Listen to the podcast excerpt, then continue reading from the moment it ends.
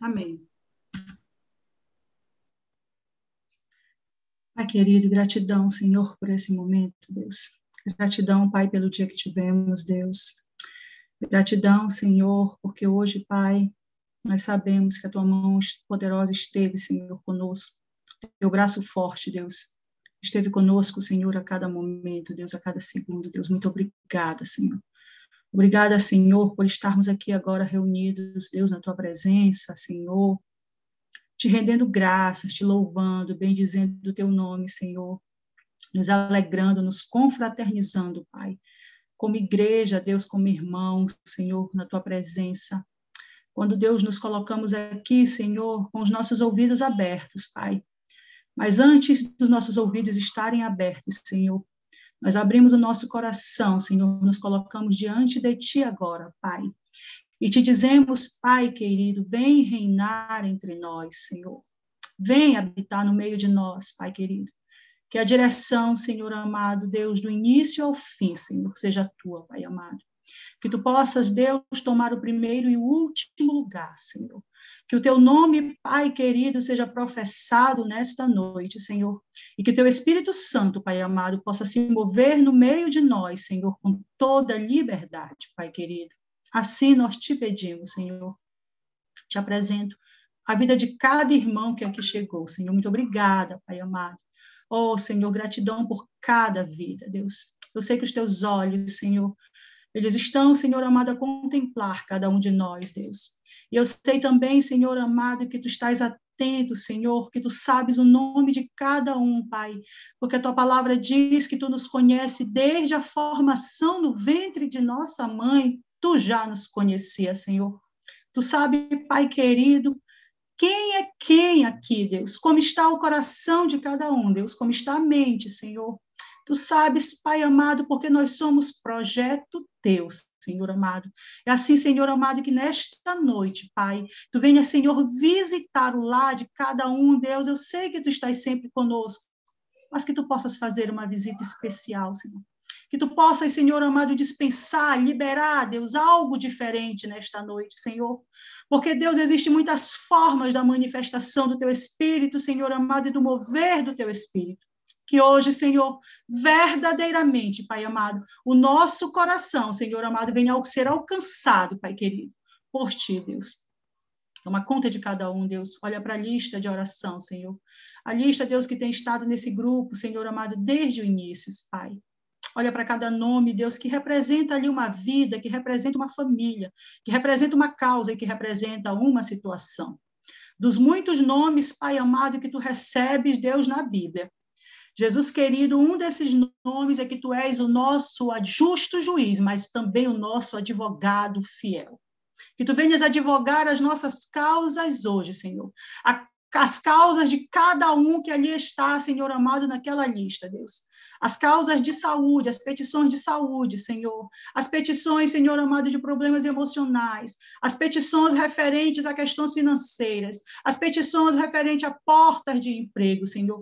Ah, Deus, são várias as situações, Pai querido, mas nenhuma delas, Pai amado, tu estás, Senhor amado, indiferente, Deus. Porque a tua palavra diz, Senhor, que tu te comove, Pai querido, com as nossas questões, Pai. Assim, Pai amado, olha, Deus, com amor, com cuidado, Deus, desprende, Senhor, o que é para ser desprendido e nos dar entendimento, Pai, do teu tempo, do teu agir, da tua vontade, Deus. Muito obrigada, Deus. Nós te pedimos e te agradecemos, Senhor. Amém, amém. Amém. Amém. Amém. Amém. Amém. Vamos lá, quem está com a Bíblia aberta aí? Já pode fazer a nossa leiturinha. Aqui. Isaías. Isaías 11. 11. 58, 11. Posso ler? Sim. Por favor, Fernandão. O Senhor o guiará constantemente. Satisfará. Não, calma. Isaías 11, você está lendo desde o 11. Primeiro não, né? 58, 18. 58. Ou 58, 11. Não é isso? 58, 11, exatamente. É porque ele é meio grandinho esse capítulo, aí a gente não vai se ater muito mesmo. É 11, né? Ah, obrigada, Fernando. Vamos lá. O Senhor o guiará constantemente, satisfará os seus desejos numa terra ressequida pelo sol e fortale- fortalecerá os seus ossos. Você será como um jardim bem regado, como uma fonte cujas águas nunca faltam. Amém. Glória a Deus. Próximo, Próximo. Mateus. Mateus 12, eh, 21. 21, 12. Jesus entrou no templo e expulsou todos os que ali estavam comprando e vendendo. Derrubou as mesas dos cambistas e as cadeiras dos que vendiam pombas. Amém. E João.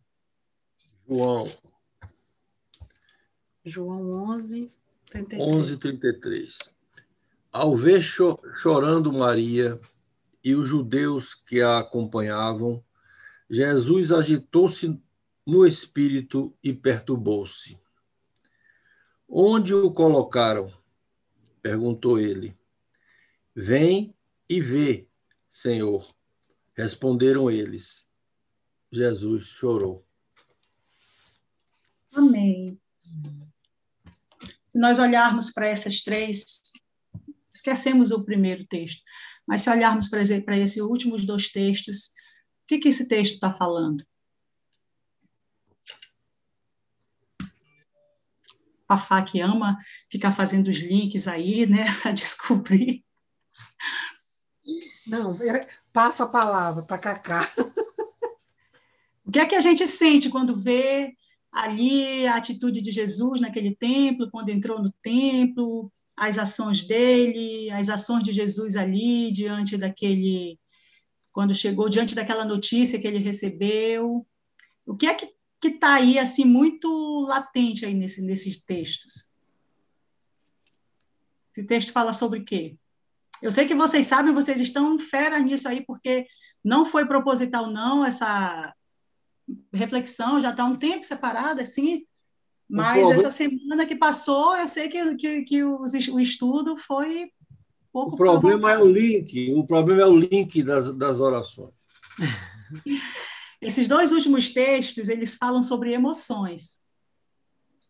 Está falando, um texto está descrevendo as atitudes, né? não fala a palavra, mas está descrevendo as atitudes que é resultado de emoções, de sentimentos. E no outro texto também fala e fala cla- declaradamente sobre uma outra emoção também, né? No primeiro, em Mateus diz que Jesus quando chegou ali naquele lugar e ele é, tem algumas versões até que fala mesmo, né, de como Jesus ficou aborrecido e as atitudes dele de derrubar a cadeira, de expulsar aquelas pessoas dali. Ninguém expulsa ninguém com coração é manso, né? Você já viu Sim. alguém expulsando alguém com mansidão?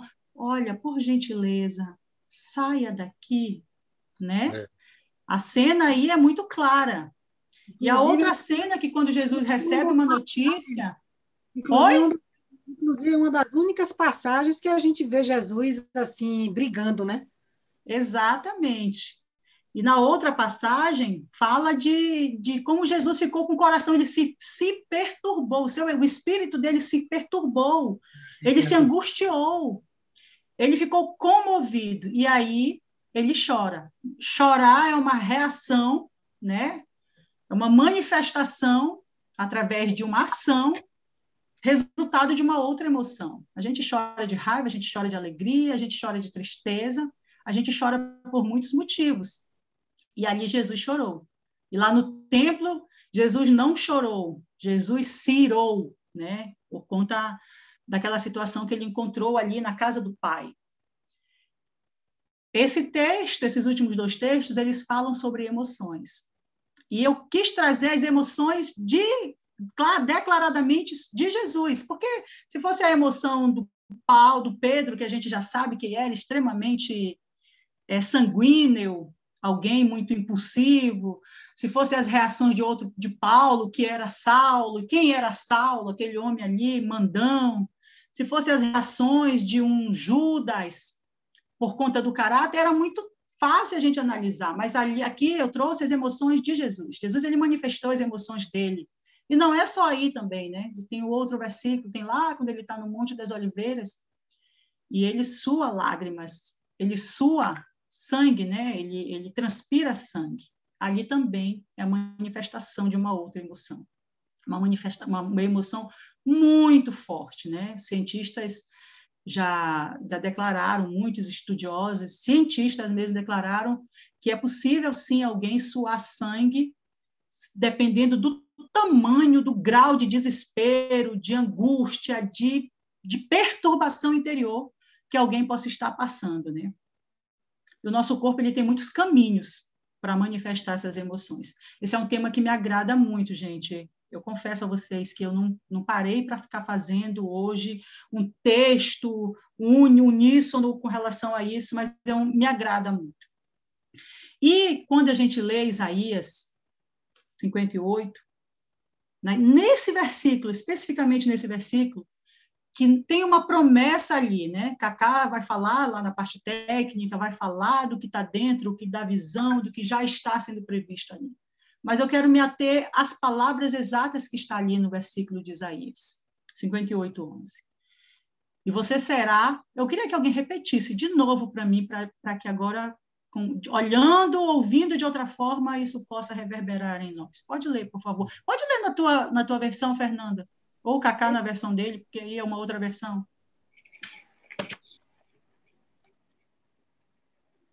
Espera aí, que eu fechei minha Bíblia. Está depois de Salmo.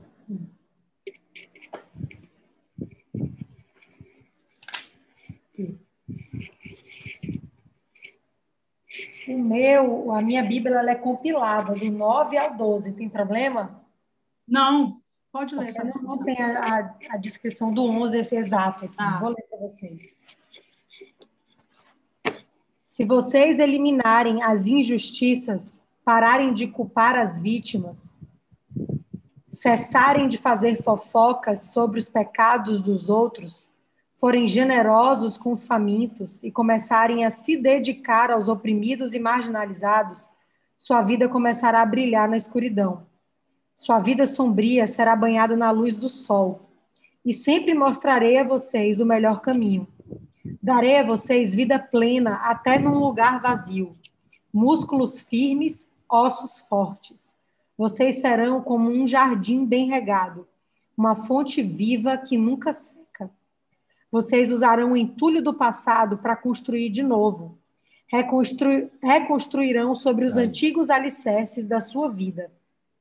Vocês serão conhecidos como aqueles que reparam qualquer coisa, restauram ruínas antigas, reconstroem e renovam, tornam a comunidade habitável outra vez. Amém. A Fernanda ela traz uma, uma série de emoções aí, uma série de resultados de emoções, e o final a promessa, e que na versão do, do Fernandão foi muito interessante, que na, na minha não está, mas na, na, versão do Fernandão é um jardim, né, é, um jardim regado numa terra ressequida. Isso. Né? Que uhum. fantástica essa, essa, essa tradução aí. Imagina, imaginemos aqui agora, né? Nós vamos agora botar nossa, nossos pensamentos aqui para funcionar. Imagina um jardim, um oásis, um oásis no meio de uma terra ressequida. O jardim no meio de um deserto. É assim que acontece, sim. E aí a gente vai falar um pouquinho sobre esse bom jardineiro, né? É, a Bíblia fala de Jesus, se eu não me engano, se eu não me engano, tá? Existe mais de 300 nomes de que Jesus é chamado na Bíblia. 320, 320 alguma coisa, 319, mas é mais de 300. E além daqueles sete títulos ali, além daqueles títulos, né, Príncipe da Paz, Conselheiro Deus Forte, Pai da Eternidade, esses que nós, Emmanuel, esses que nós tanto conhecemos, Jesus ele é chamado de muitas formas. Ele se apresenta de muitas formas, dependendo de para quem ele está se apresentando e dependendo da situação. ele, como bom pastor, é muito famoso. Jesus é o nosso bom pastor. Oi, Lícia, oi, Roberto, estou vendo vocês aqui, prazerzaço. Boa noite. E... Eles estão com o, tele... com o microfone desligados. E Jesus é o bom pastor, Jesus ele é o pão da vida, Jesus ele é a fonte de água viva. Jesus ele é o bom samaritano. Jesus ele é muitas coisas, mais de 300 títulos. Nesses títulos inclui Jesus como bom jardineiro, mas aí nós vamos chegar no entendimento mais profundo. Só Fafá que assistiu o filme, eu acredito, né? E eu não sei se vocês já tiveram a oportunidade de assistir o filme Acabando. Um filme muito forte, muito profundo, e a gente não vai entrar na profundidade, na vibe que nos causa tantas, que mexe muito com as nossas emoções. Mas depois que o. Me lembra o nome dele, do, do, do principal lá, do pai da menina, do pai da Miss? Como é o nome dele? É... Mackenzie. Depois que o Mackenzie, né, que é o Mac, que ele chega de fato na cabana ali, que ele recebe o bilhete, naquele fim de semana que ele passa ali, tem toda uma história acontecendo, mas existe um pano de fundo. Existe algo que está acontecendo o tempo todo, mesmo no desenrolar de todos os atos ali daquele fim de semana. Mackenzie ele tem um encontro com o papai, Mackenzie ele conhece Jesus, o marceneiro, Mackenzie ele conhece Saraiu, que Saraiu significa um vento, uma brisa suave, e o autor, o Paul Young, ele escolheu, ele, de, de tantos nomes que ele poderia dar, ele escolheu esse porque ele diz que é a tradução perfeita para o Espírito Santo. Mackenzie, ele conhece todos, a, Santa, a trindade ali, não vou dizer a santa, não, a trindade ali, mas no desenrolar de todo aquele final de semana tem algo acontecendo, tem algo acontecendo, tem algo acontecendo, e é, eu comprei o livro logo que lançou, logo que lançou o livro eu comprei, e eu, quando eu li, eu fiquei muito encantada com a, com a leitura, com essa leitura, porque traduzia com muita, com quase exatidão, com tudo aquilo que eu entendia, com tudo aquilo que eu cria, e exatamente ele conseguia trazer, personificar a figura de Jesus, do papai, porque eu sempre me, me relacionei com Deus dessa forma, com o papai, e principalmente na forma de agir do Espírito Santo. E o que está acontecendo ali, que a gente não atenta muito, só vai atentar no final, no finalzinho, porque é o grande finale, mas já estava acontecendo desde sempre. É que tinha um jardim ali sendo cuidado. Tinha um jardim ali tendo todas as suas terras reviradas. Tinha um jardim ali feio quando ele chegou naquela cabana. Tinha um jardim ressequido, tinha uma terra ressequida, tinha um jardim cheio de, de micróbios, tinha um jardim cheio de vermes, que estava corroendo ali aquelas plantas que não, não floresciam mais. E ao longo de, no desenrolar de todo aquele aprendizado dele, com todas as lições que ele foi sendo confrontado ali, porque é uma reflexão de confronto, tinha algo acontecendo, aquele jardim estava sendo cuidado. É, nos, nos, diálogos que ele está com o papai, Saraiu sempre passa. A gente nunca não atenta, porque parece um personagem muito não tão importante. Até pela forma como é calada, observadora, colocaram uma oriental também, exatamente por isso. Calado, observador, passava, mas ela passava. Ele estava ali falando com, com Jesus, com o marceneiro, e Saraiu passava. E as, um dia ele encontrou com ela naquele lugar, ela estava ali podando, cortando, tirando, e era isso. As cenas eram muito flashes, até que no final ele vai lá e já existe um jardim todo preparado. Esse jardim de Isaías 58, 11, já está preparado, mas ainda tem uma ferida lá no meio, ainda tem uma cratera, ainda tem algo ali que precisa ser de fato arrancado, ou melhor, enterrado de vez, para que não volte nunca mais a causar na vida do Mackenzie o tanto de desgraça, no sentido literal mesmo, que tem causado, né? E é fantástico. Para mim, é muito fantástico. E é isso na leitura é muito interessante, porque no filme, ok, a cena é, é são flashes de Sarayu passando. No livro, é, tem umas citações só. Mas aí eu, eu, eu, disse, gente, tá, mas eu quero saber onde, como que ele vai aqui personificar o Espírito Santo. E, e é muito fantástico isso, e, e é muito interessante. Ali, na cabana, naquele filme, naquela história, naquela, naquele enredo, é o Espírito Santo já que está fazendo a obra, porque é, foi a forma que ele trouxe para mostrar que hoje quem faz essa, essa, esse serviço de bom jardineiro é o Espírito.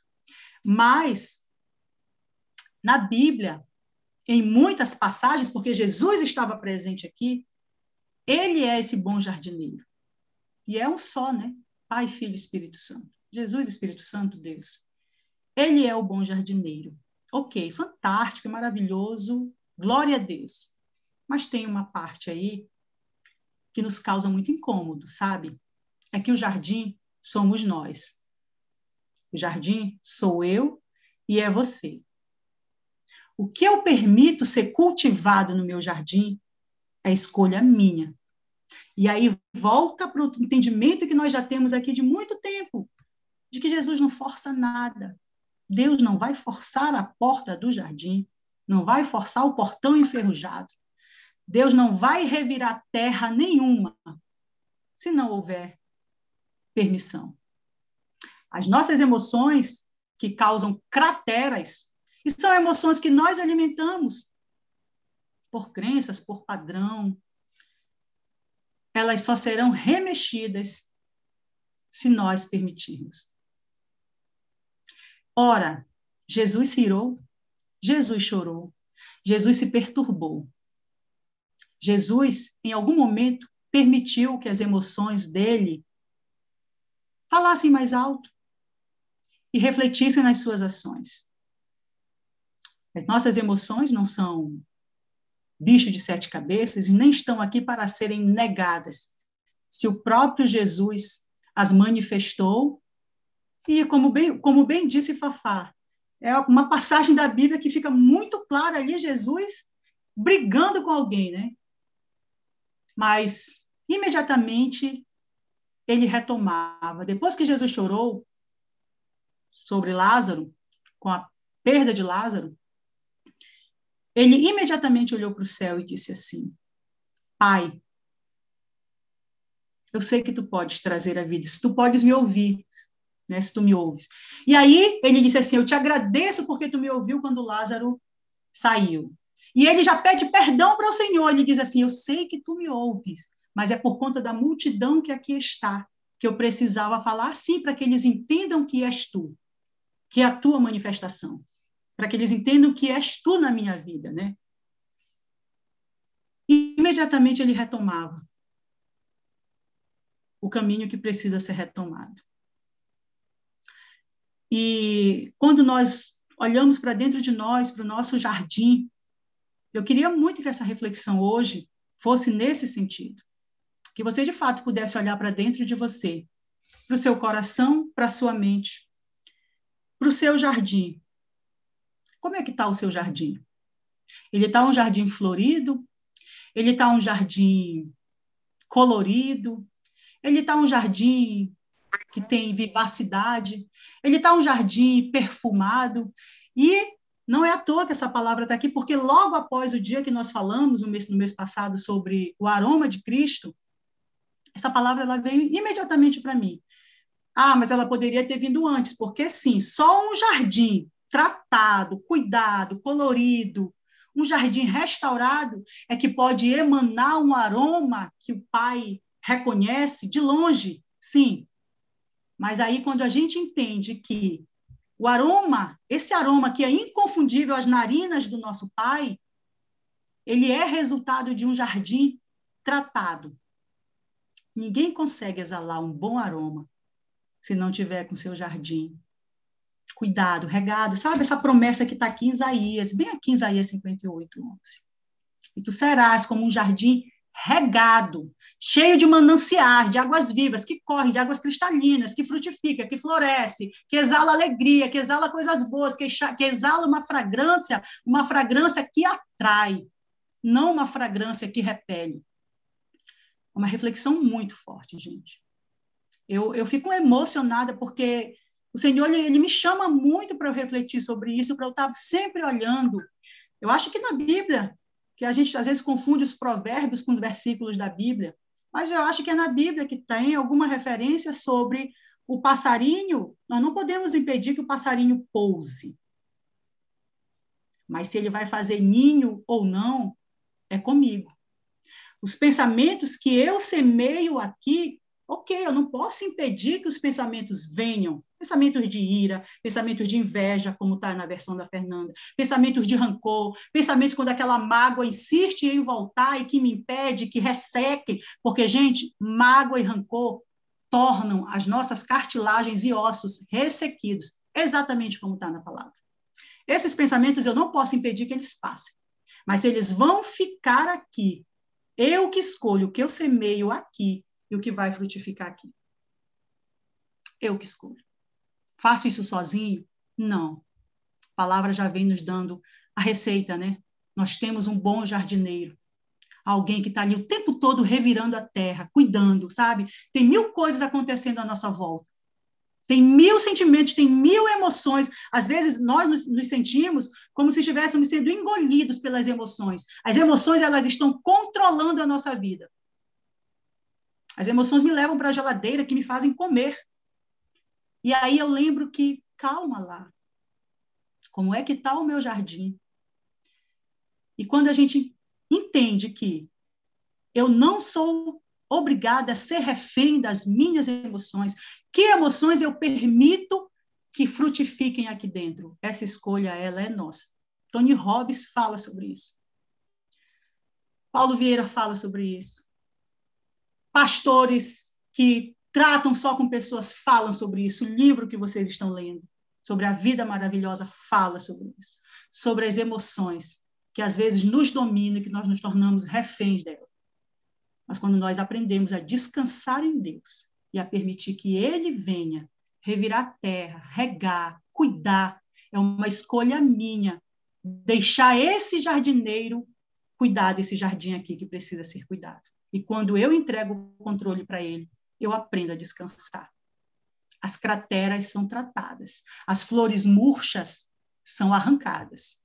E novas sementes são semeadas, sementes de júbilo, não sementes de tristeza, não sementes de dores, não sementes de dúvida, não sementes de incredulidade, não sementes de rancor. A gente fala tanto sobre perdão. O que o Mackenzie enterrou ali naquele jardim que já estava todo arrumadinho, sabe? Ele veio arrumando das bordas para o centro. Só que o centro é que precisava ser tratado. Já estava tudo colorido. As flores já tinham florescido da semente que Saraiu tinha plantado. Mas bem ali tinha o centro de tudo, porque era uma mágoa muito grande que ele não conseguia se libertar. Era uma dor muito profunda. E aí ele foi lá, depois que ele teve um encontro com o papai, com Jesus, e que ele participou de um diálogo fantástico, que é o diálogo com a sabedoria. O entendimento que ele tem que, ora, qual a diferença de eu liberar perdão para A e não liberar para B? Quem é você, Mackenzie? Perto daquele que tirou a vida da sua filha. É uma pergunta muito forte. E é quando ele vai lá no centro daquele jardim, e enterra essa dor, essa mágoa, é que o jardim fica perfeito. Que seja assim nas nossas vidas. Eu não sei que dores, que mágoas, que ressentimentos. Eu não sei. Que nós precisamos de. Hoje, gente, é decisão. Que nós precisamos enterrar hoje de uma vez por todas. Para que o nosso jardim seja florido, que seja esse jardim que está aqui, Isaías 58, 11. Em meio a uma terra ressequida, tu serás um jardim regado, onde mananciais correrão e alimentarão outros. É isso que Deus tem para nós. É isso que o Senhor tem para mim, tem para ti. Amém? Eu ia colocar, não deu tempo de colocar aí no grupo ah, o louvor do Diante do Trono antigo, acho que eu tinha 15 anos, gente. Não é muito antigo, não, porque eu tenho 20. Mas ele diz assim: Eu quero ser como um jardim fechado, regado e cuidado pelo teu espírito, flua em mim como um manancial do meu interior, com águas vivas, restaura o meu ser para o teu louvor. Restaura-me, Senhor, Vem me tocar com a tua presença. Sabe, eu oro para que o Senhor venha restaurar o nosso jardim hoje, sabe? Eu sei que os nossos jardins aqui não estão 100%. Nós temos emoções que às vezes afloram e que falam e que gritam mais alto. Os nossos jardins, eles ainda não estão perfeitos. Nós sabemos o dia que ele estará. Nós estamos em obra, né? Perdão pelos transtornos, estou em obras. Tem alguém trabalhando aqui no jardim, revirando a terra. Mas que nós possamos todos os dias dar permissão, sabe? Para que esse jardim se torne o jardim perfeito. O aroma que vem exalar o aroma que falamos na meditação passada. Agora sim, passo aí a palavra para os universitários. Amém. Bom. Lindo, lindo. Amém. Lindo, Celina. Lindo. Fantástico. Essa conexão perfeita desses três livros, vou tentar acrescentar bem rapidinho aqui. Esse tripé de Isaías 58:11 tem essas coisas principais. Ele te guiará constantemente. O que, que o profeta está querendo falar aí? O Espírito te guiará constantemente. Ele está falando: olha, hoje é assim. Vou dar o exemplo de Sansão. Sansão chegava, vinha o Espírito nele, ele partia o leão no meio. Chegava um exército inimigo, Sansão pegava osso, um osso de uma jumenta e matava mil, só com esse osso. Parecia videogame. Você pega aquele cara com superpoder e sai matando todo mundo. A Nani ia falar, para alguns é a história da carochinha, mas é realidade, pessoal. O espírito saía, Sansão ia preso. De repente, Sansão orava de novo, o espírito vinha, ele derrubava uma pilastra, matava cinco mil. Então era assim, ia, voltava, ia, voltava. Isaías está falando, pessoal, não vai ser mais como é agora e como foi com Sansão. Vai ser diferente. O Espírito vai te guiar constantemente, o tempo todo. Não vai ser mais uma hora ou outra. Aí vem a segunda parte desse tripé: satisfará tua alma na seca. É o jardim que a Celina falou aí, pregou.